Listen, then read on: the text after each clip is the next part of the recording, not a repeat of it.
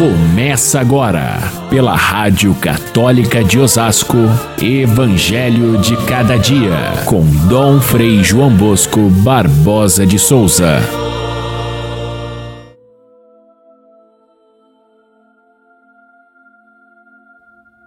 Tenho compaixão desta multidão, porque já faz três dias que está comigo e não tem nada para comer, disse Jesus. Os discípulos disseram: Como poderia alguém saciá-los de pão aqui no deserto? Jesus mandou que a multidão se sentasse no chão, pegou os sete pães, deu graças, os, os partiu e ia dando aos discípulos para que eles distribuíssem à multidão. Fez o mesmo com os peixinhos, e depois que todos ficaram saciados, ainda recolheram sete cestos com os pedaços que sobraram. Caríssimos irmãos e irmãs, ouvintes do nosso Evangelho de cada dia, encerramos mais uma semana do tempo comum, a quinta semana. E já estamos quase chegando na, no período da quaresma, onde interrompemos a sequência do tempo comum e a leitura do Evangelho de São Marcos para retomá-la só depois da quaresma, do tempo pascal e após a festa de Pentecostes, quando começa novamente o tempo comum. Mas neste dia de hoje, é, nós é, temos esse tema da multiplicação dos pães que São Marcos conta duas vezes. A primeira vez acontecido na terra de Jesus, na Palestina, no meio do ambiente judaico, e o segundo relato, esse que nós temos hoje, é, não na Palestina, mas em terras pagãs, com algumas pequenas diferenças. Porém, os estudiosos dizem que se trata do mesmo fato que acabou sendo contado em tradições diferentes, e quando São Marcos fez o seu relato, ele não quis resumir não só, mas deixou os dois relatos paralelos porque tem algumas diferenças e também por causa da importância que tem esse tema da multiplicação dos pães na vida eucarística dos primeiros cristãos, como tem até hoje na catequese eucarística. Me permitam interromper para lembrar que hoje nós celebramos a festa de Santa Escolástica. Ela era irmã gêmea de São Bento de Núrcia. São Bento e Santa Escolástica viveram no século V e eles juntos fizeram um movimento de é, início da vida monástica no Ocidente que teve uma grande repercussão em toda a história da Igreja até hoje.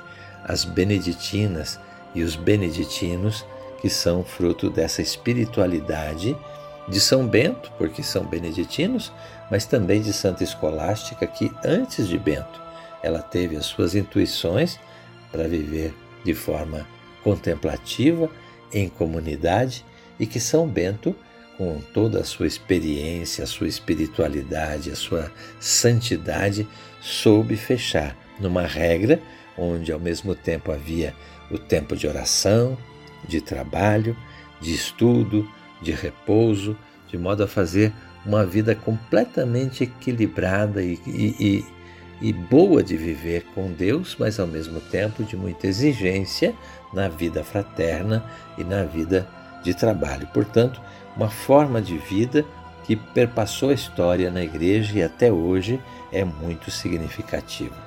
Os dois viveram em conventos muito próximos um do outro, mas eles só se viam uma vez por ano e viam-se exatamente para alimentar a própria espiritualidade.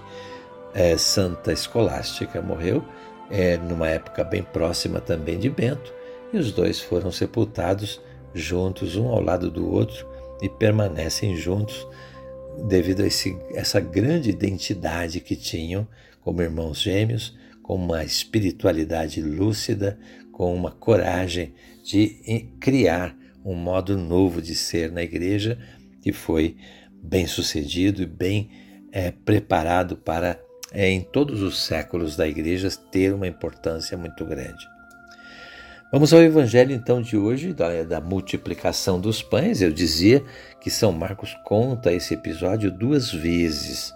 Nós tomamos a segunda vez porque ela é mais detalhada, é mais completa e também porque é, ela, ela reúne uma tradição que trouxe esse fato da multiplicação dos pães para o ambiente externo ao judaísmo, o ambiente pagão, ou seja, é a multiplicação dos pães abrindo caminho para a universalidade da fé que Jesus é, anunciou, que os apóstolos abraçaram e São Paulo, sobretudo, viu de uma maneira especial o alimento que é, faz com que o, a, a, o corpo de Cristo se estenda pelo mundo inteiro. O corpo de Cristo o pão multiplicado. Notem que esse tema da multiplicação dos pães tem um conteúdo é, teológico, espiritual, catequético riquíssimo e por isso então ele serviu como base para a catequese eucarística desde os primeiros cristãos até hoje. Mostra a compaixão de Jesus pelo povo.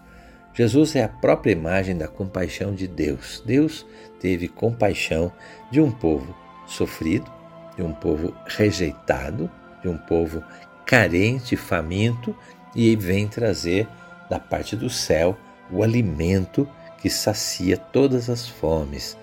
Também, é claro, a gente conhece a situação em que Jesus viveu e escolheu estar ao lado dos mais pobres, onde havia de fato, essa carência muito grande, essa falta de cuidado daqueles que eram os governantes, esta falta de um pastor que guiasse esse povo para o caminho da felicidade.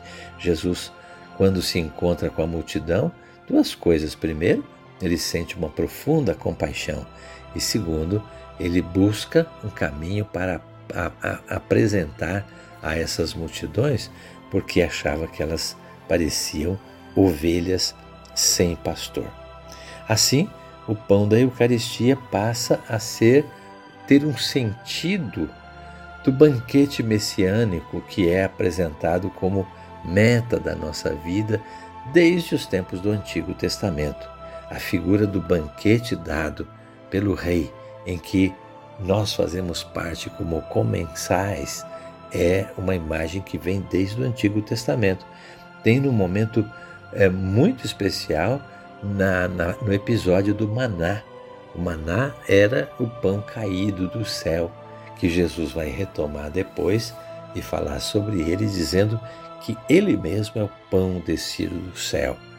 Aquele pão que alimentou o povo no deserto, agora é Jesus Cristo ele mesmo. E antes da sua morte, ele realiza o gesto da, da entrega do pão aos seus discípulos, dizendo para eles que façam essa, esse rito do pão como uma maneira de tornar presente a sua memória, a sua pessoa até o fim dos séculos. Então, nós temos no banquete, é, é no, na multiplicação dos pães, todo esse significado que vem do passado, que passa pela nossa vivência de cada dia e que aponta para o futuro.